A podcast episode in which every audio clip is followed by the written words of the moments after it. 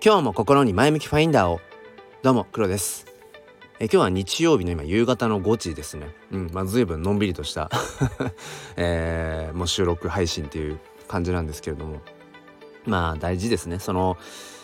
きっちりこう習慣化して同じ時間帯に何かをするっていうのもあのすごく大事だしうん、多分一方でそのあえてそのリズムを崩すタイミングがあってもいいかなっていうなんかまあはい正当化正当化できる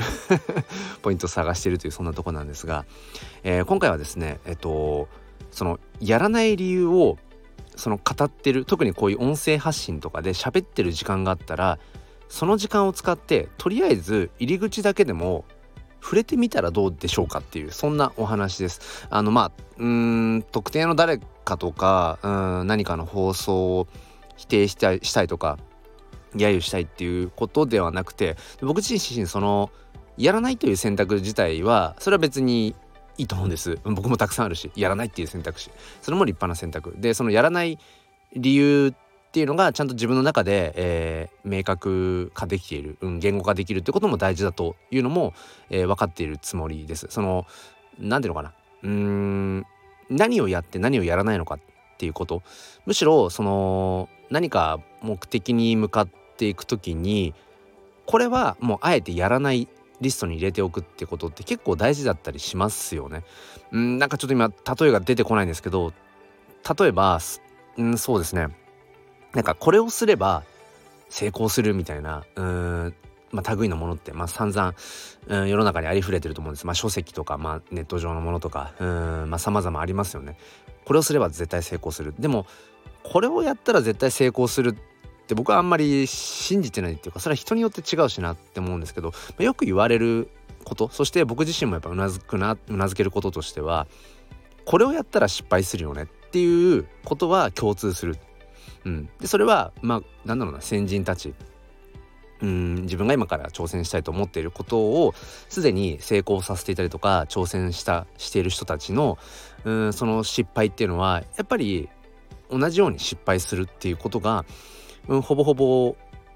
まあセオリーかなってことは思うんです。だからあえてこれはやらない、うん、目標に向かっていく上でとか何か成功させるためにうんこれだけはやらないってことをあえて決めておくってことは大事だと思うんです。だからまあなんか話が回りくどいんですがそのやらないという選択をすることを僕は否定したいわけではなくてうんさらに言うとそのやらない理由を自分の中で言語化でできているかどうかっていうこと。それもまあむしろ大事だと思ってる。だけど何ていうのかな。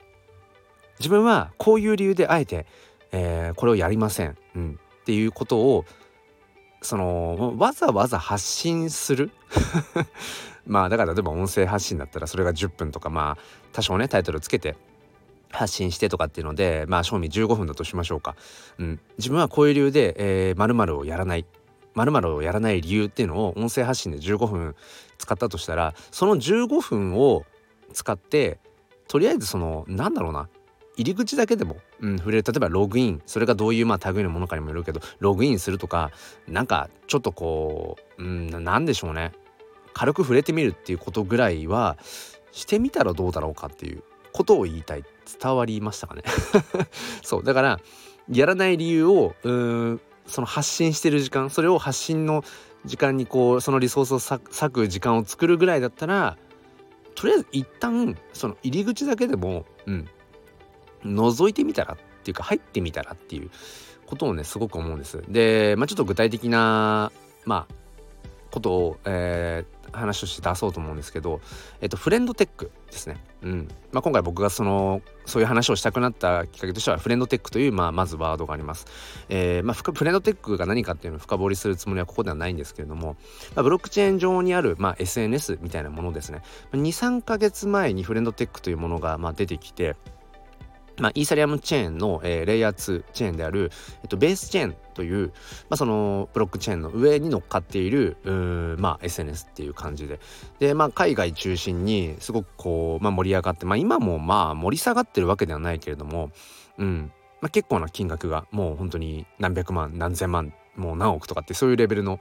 えー、お金が動いてるっていうそういう、まあ、ものですね、うん。まあ、ある種魔界と言われるようななんだろうなものすごいそのうんお金が変動する。だからめちゃくちゃ爆撃案件にもなり得るし、うん、もう大損こく可能性もあるっていう、うん、まあなんかいたずらにお金をこうつぎつぎ込むとやけどするよって、まあ、そういう類のものですね。そう。で、まあ、結構やっぱ賛否両論この3ヶ月間の中であるんですよ。うん、まあフレンドテックなんかやらない方がいいとか、いやフレンドテックは今こそやるべきだとか、うん、なんかまあほんと散々こう両極端のいろんなまあ解釈っていうものがあって、まあ僕僕には僕はそれは別に全然よくて。なんか喋りづらいな。うん。えっとそう。あのー、僕自身はこの3ヶ月間フレンドテックはまあ、楽しんでいます。うん、まあなんだろうな。うん。割とこの今の話の流れで言うと割と軽率になんか触れてみるタイプなんですね僕は。そう、うん、触れてみるタイプで。まあそれはまあ NFT とかブロックチェーンっていうものに触れ始めてからよりそれは加速したかなっていうのを思うしむしろそういう自分になりたいって思いがあって、うん、この Web3 っていうもの NFT ブロックチェーンクリプトっていうものにまあ触れ始めたっていうのはあります。まあ、自分のこうマインドを変えていきたい。それこそなんかやらない理由を探したりだとかする前にとにかくもうやっちゃう。考えなんか動いてから考えるみたいな思考になりたいなっっていうことをやっぱり思っていて今はそれがまあ徐々にねうんそういう方向になってきてるかなと思うんですけどまあフレンドテックなんかもまあしっかりで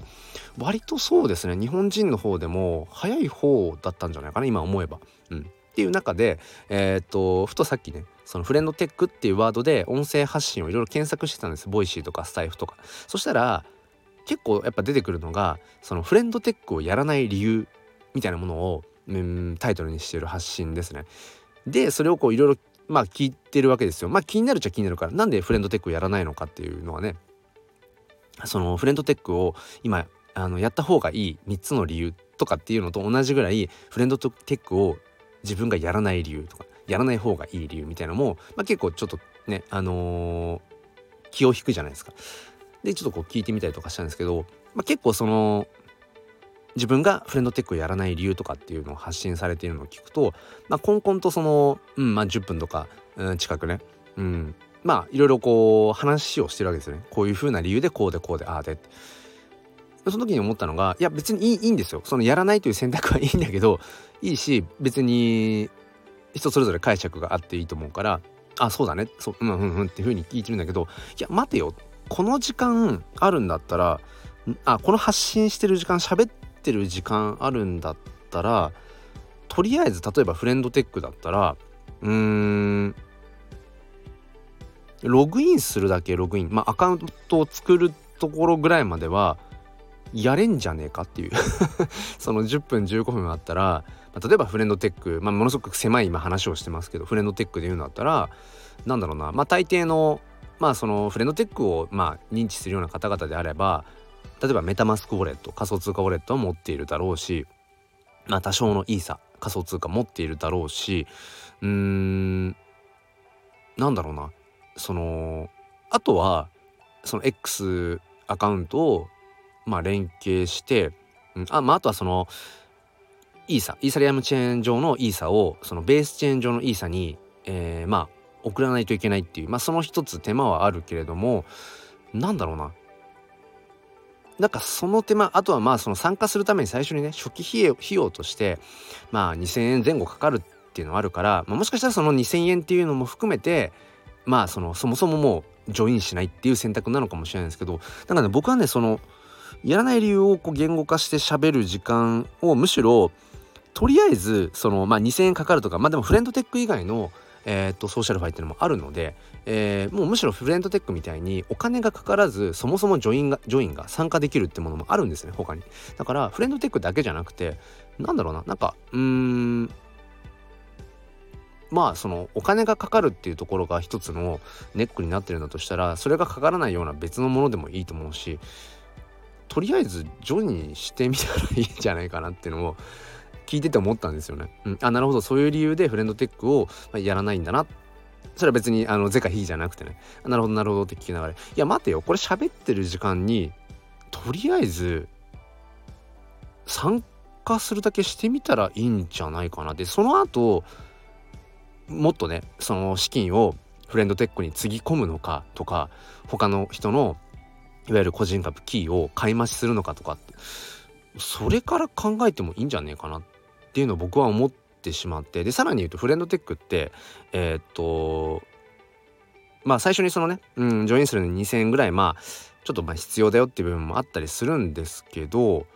なんだろうなそのジョインすると最初に、えーと、いわゆるボットなんかが自分のキーを買ってくれたりするのでそれでそのロイヤリティが発生したりとかするんです。うん、でそれこそ自分のキーを最後売っ払っちゃうとかすれば多分トントンになるんですよね。うん、だから別にその最初にかかってくる数千円とかっていうのも多分ねすぐね回収できると思うので実質ね別にうんお金はかかんないはずなんですよね。そう確実にその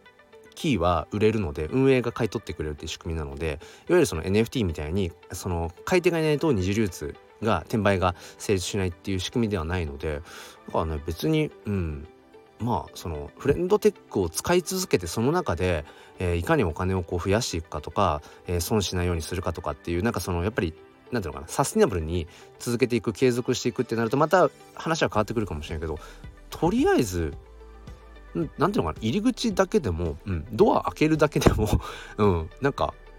やったらどうだろうなってのは僕はいつもねそう思っちゃうんですよね。まあ、今回はたまたまフレンドテックの、まあ、話を例に挙げたんですけれどもそう、まあ、まあ要は話をまとめると自分はこういう理由で、えー、これはやりました。びっくりしたあすいません。あの